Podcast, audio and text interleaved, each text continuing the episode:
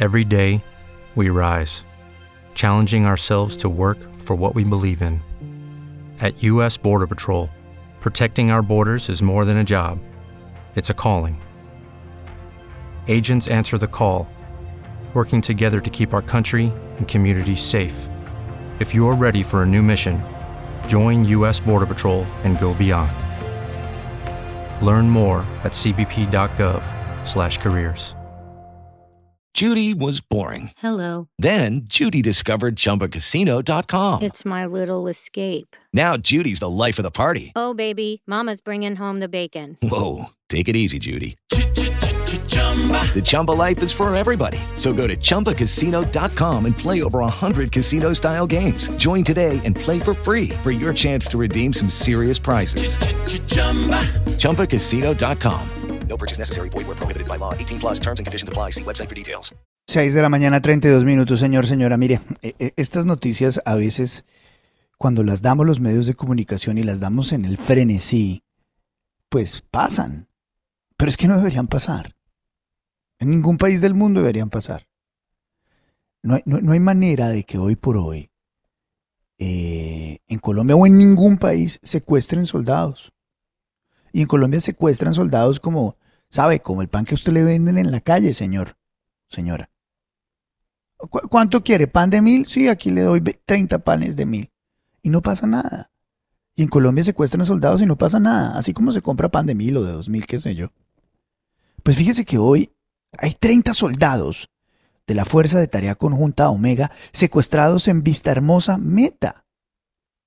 Vista Hermosa Meta, secuestrados.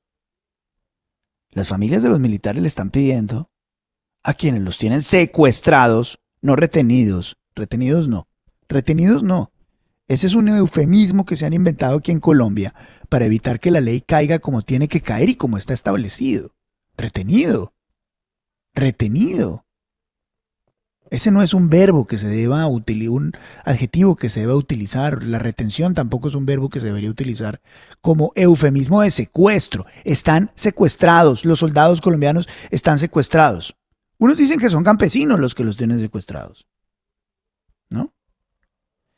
Está con nosotros el gobernador del departamento del Meta, el señor Juan Guillermo Zuluaga. Gobernador, gracias por acompañarnos. Buenos días. Luis Carlos, buenos días, con el mayor gusto, señor. Gracias, gobernador. ¿Qué sabemos de los soldados secuestrados? ¿Quién los tiene y hace cuánto, gobernador? Pues Luis Carlos, ya van a completar dos días. Usted acaba de indicar el sitio exacto, que es en Vista Hermosa, en el sur, entre Caño Ánimas y Alto Cafre. Desde ayer son más de 300 campesinos y la información que tenemos es que está llegando más gente de otros municipios, de Uribe, de Macarena. Incluso me dicen que de San Vicente del Caguán, del departamento del Caquetá, también se están desplazando campesinos de ese sector a ejercer presión en el sitio donde tienen secuestrados a los soldados. Esto significaría que nuevamente estamos volviendo a las prácticas que los campesinos se ven obligados por fuerzas oscuras a participar en estos hechos. Y después quienes pagan los platos rotos por, por temas de secuestro, porque no es otra palabra y la comparto con usted, es gente que no tiene nada que ver. En esta zona operan las disidencias de la FARC. En esta zona no pasa nada si las disidencias de la FARC eh, no lo determinan. Por eso creemos que las disidencias de la FARC están detrás de este hecho. ¿Y qué está presionando? ¿Qué es lo que me han dicho ayer las comunidades? Que están presionando que el ejército no esté en la zona. Y nosotros tenemos que ser enfáticos en decir que no queremos que el departamento del Meta vuelva a tener zonas de distensión, zonas excluidas para la fuerza pública. No queremos repetir la barbarie y la historia de hace muchos años. Eso es lo que está pasando en la zona, Luis Carlos. Gobernador, lo saluda Juan Lozano. Felicitaciones por llamar las cosas por su nombre y por alertar lo que está sucediendo en su tierra. Le pregunto, ¿usted alcanzó a hablar con el ministro del Interior y él había quedado comprometido a comunicarse con sus colegas de defensa y con la fuerza pública? ¿Qué ha pasado con eso? ¿En qué están las gestiones para la respuesta de defensa y de la fuerza pública?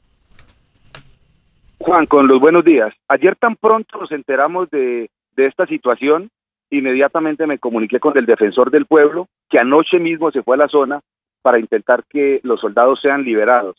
y al parecer una de las exigencias es la que le acabo de contar.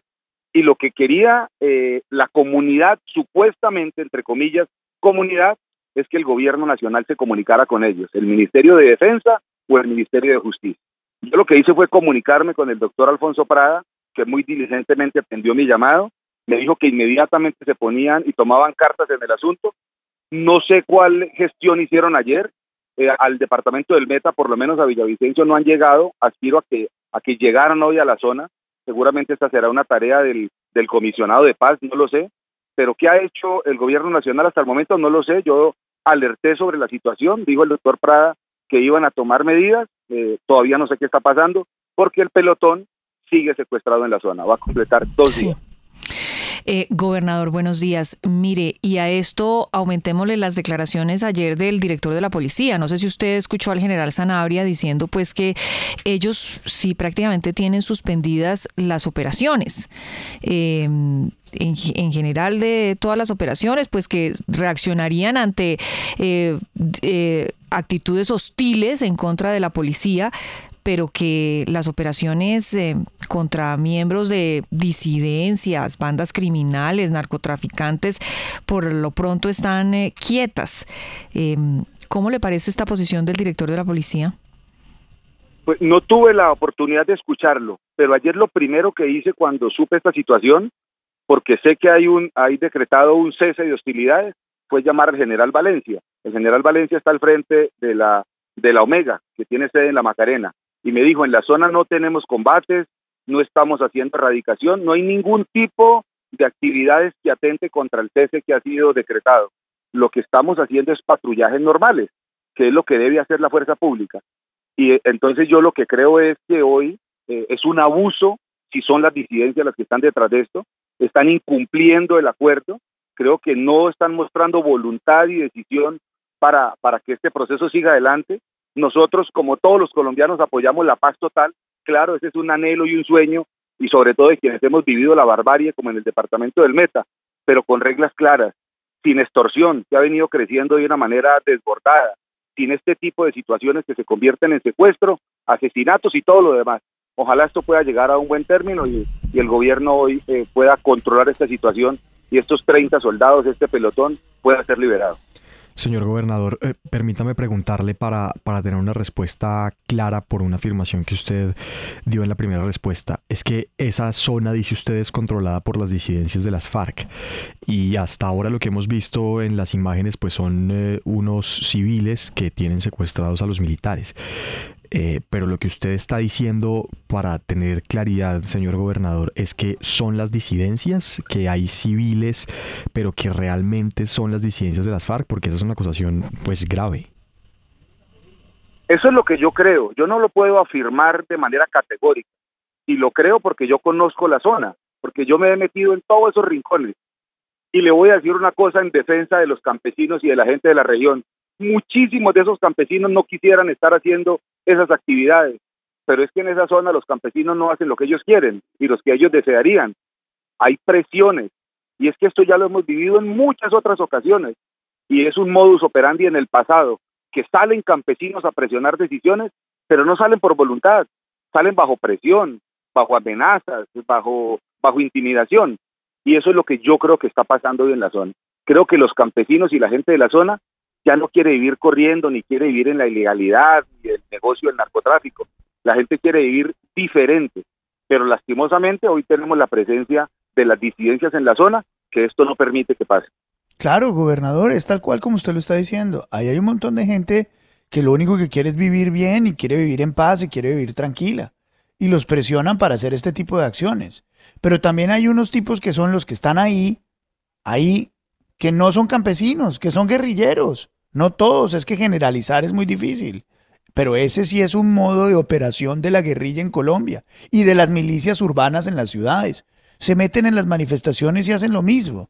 Y se escudan en la población civil, tanto en lo rural como en las ciudades. Es así, es tal cual. Y por eso es valiente y es lo que corresponde llamar esto como es. Es un secuestro, hágalo quien lo haga, porque eso también le envía la señal a la gente de que tiene que apoyar a la fuerza pública cuando llegue y le da a la fuerza pública la obligación y la determinación de estar en todos los lugares del país. Ahora, una cosa que a mí personalmente me llama la atención, gobernador y oyentes, es, hombre, el presidente no habla de esto. Está más entretenido en que a su amigo, el ministro de Defensa, lo metan en la cárcel o no. Se lo lleven en Guatemala o no. Son 30 soldados del país. 30 soldados del país secuestrados en el meta. Hombre, esto debería ser portada en todos los medios del país, gobernador. Gracias por ser tan valiente y decir las cosas como corresponden. Gobernador, le agradezco mucho por su tiempo. No, Luis Carlos, con el mayor gusto. ¿Qué tal quedarnos callados y que la gente del sur, los campesinos, se sientan solos? Para mí sería más cómodo y seguro más seguro no, no pronunciarme frente a esto. Sí, señor. Pero el mensaje, que lo agradezco mucho de parte de ustedes, es que los campesinos y la gente del sur no sientan que están solos.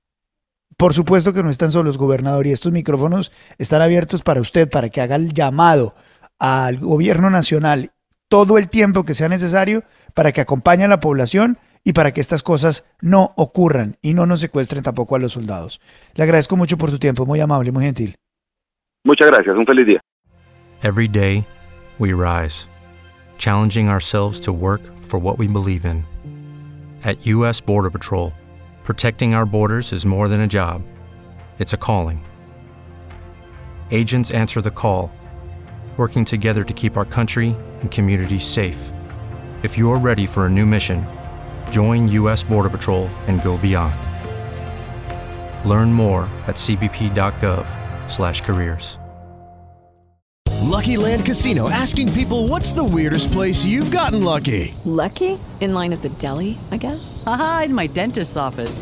More than once, actually. Do I have to say? Yes, you do. In the car before my kids' PTA meeting. Really? Yes. Excuse me, what's the weirdest place you've gotten lucky? I never win and tell. Well, there you have it. You can get lucky anywhere playing at LuckyLandSlots.com. Play for free right now. Are you feeling lucky? No purchase necessary. Void where prohibited by law. 18 plus. Terms and conditions apply. See website for details.